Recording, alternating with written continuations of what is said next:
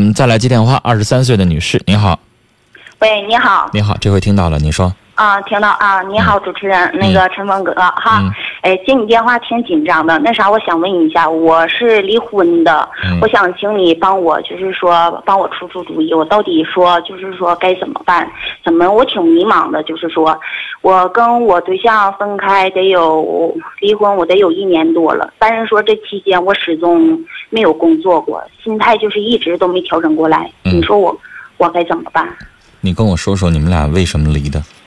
就是因为他上网，上网之后了，后来完了他他认识一个这个女的，她前老公傍上一个女富婆，完之后了说他俩离婚，完这女的她有了三十万块钱，完了后来完我老公跟她上微信，完他俩聊上了，完就在一起了。嗯他是好像是为了钱，而且我们还有孩子。嗯，你老公得着钱了，嗯，得着钱了，就是多少钱什么意我思？说得着钱了吗？他呀，就是说他们俩现在都已经结婚了，有嗯那个，就是那女的富给婆儿他买也个跟他车。结了，对对对，跟他啊结婚了，有车啊啊，给他买台车，原先他没车。啊，对对对，那女士你应该有恨呢，你咋还忘不了呢？那我也不知道啊，我其实我就感觉自己傻嘛，而且这一年我始终没没杀过心，干过一天的工作活。你知就是道工有的作人吧，嗯男的特别会嘴上，特别会哄老婆，就说了，哎呀，我也为了你们娘俩好啊，我找个有钱的女人给我们俩钱儿花，生活改善改善多好啊。不不，没他呢哎，人家不是这意思了，人家现在呢就是自己风流快活去了。傍个女大款，人家愿意日子咋过，咱跟咱没关系。你现在对他应该有的是恨，应该是怨，啊嗯，你不应该再想着他呀。你想他，他现在，你想想他在跟谁风流快活？对呀、他是图人家那个女人啥？那这样的男人在，我我觉得在你的眼里，在你的视角里，应该应该你觉得他恶心。对。是啊再，说难听点儿，他有点不要脸，哎呀，是吧？对啊所，以嗯有的人可能说，咱们在节目以外的时间，可能大家觉得，就是说啥话的都有啊，觉得说那有能耐啊，你你给我傍一个有钱富婆试试啊，这话不能这么说。放到自己身上的时候，他就明白那个感受了。对是啊。确实现在呢，是女辛士苦，的，你呢就别想他的好了。嗯，那你说你也年纪不是特别大，那对离婚呢，现在也有一段时间了，你老公对也压根儿不可能再回你这儿来了。啊，其实这事儿捅破了之后，他身边的一些朋友也好啊，亲人也好啊，背后也不一定咋议论他呢。对是啊，就这样的事儿，我经历过，我也见过，身边有人这样，就是他跟那富婆过不好日子，受那富婆这儿指使，那儿那儿怎么地，他也得打碎牙咽肚子里头，他也不会告诉别人说，哎呀妈，我吃晚饭挺不容易的，怎么怎么地，他不带说这话的，他只会让别人看到他的风光，看到他现在开跑车，住洋房，对人家，因为女士，你想想，哪那么容易你就碰到一个那么善良又通情达理的有钱人呢？人家对知道你为啥上我这儿来的，那你上我这儿来了之后，我给你吃香的喝辣的，我给你买车买房，那你得有一定的代价。对那是人家关上门，人家两口子的事儿，咱就不管了。啊，但是，所以就是说什么呢？我说这句话的意思就是，他打碎了牙咽到肚子里边，他是不可能再回头看了。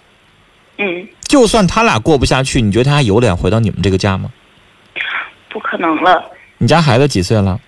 我家孩子男孩儿今年四岁了，四岁。嗯。慢慢孩子长大了之后，也会有人，他也会听到这些谣言。你你知道吗，陈峰哥？就是说，我想看孩子，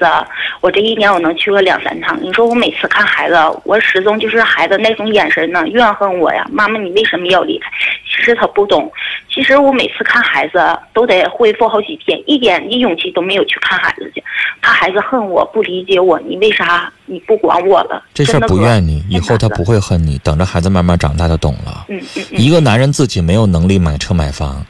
靠另外一个傍上一个女人去给他买车买房，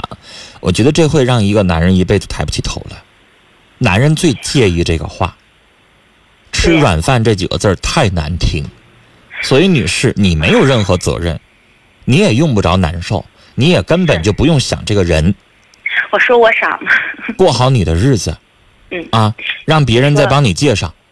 呃，行，好吧？那啥，嗯，好了，嗯哥，那个，如果时时间允许，我还想问一个问题，就是说，我想工作，我一直我这个心态没调整过来，我是不是我应当看清楚生活，我好好的工作，好好的生活？女士，你现在没有老公靠了，你不靠你自己，你不强起来，不自立起来，你对儿子以后咋办呢？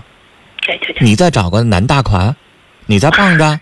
不可能，这绝对不可件能事情已经告诉你了，女士嗯。我跟你说，一句话告诉你，天盟嗯山盟海誓啊没用。对，咱不说男人靠不住，咱也别说女人靠不住。我觉得靠谁都不如靠自己，对对对，靠自己，靠自己，你自己包括有能力自己，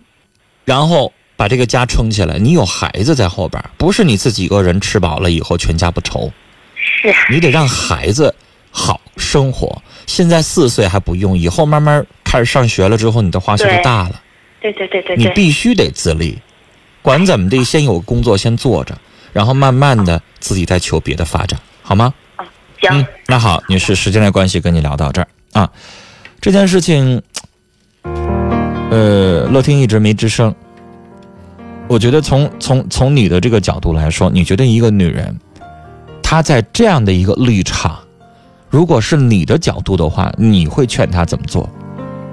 我觉得其实对于陈女士来说，这是一件好事儿，嗯因为这个男人非常不靠谱啊。嗯，刚才我们说富婆其实也才三十万，买 买车买房，我觉得在现在这个社会应该也买不了什么。她能为了三我十能听万，出你这个话茬儿是在嘲笑她是吗？对，为了三十万就没多少抛钱妻弃子啊。哦，你的意思说没多少钱哈，这要给你买一保时捷也行。那不是， 这不是保不保时捷的问题，他能为了钱抛弃妻子，而且他的陈女士现在才二十三岁，嗯，如果说再过十年出现这种情况，我觉得到时候陈女士会比现在更痛苦。是，就是我真的觉得一个男人，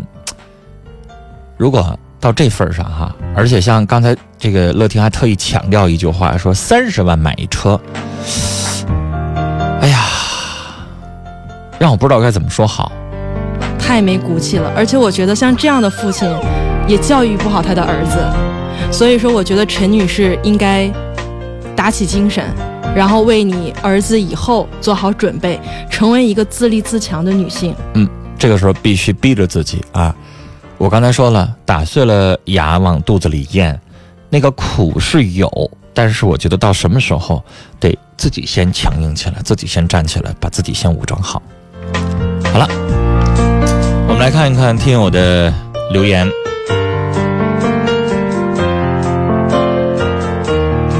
悄悄在听友群里留言说，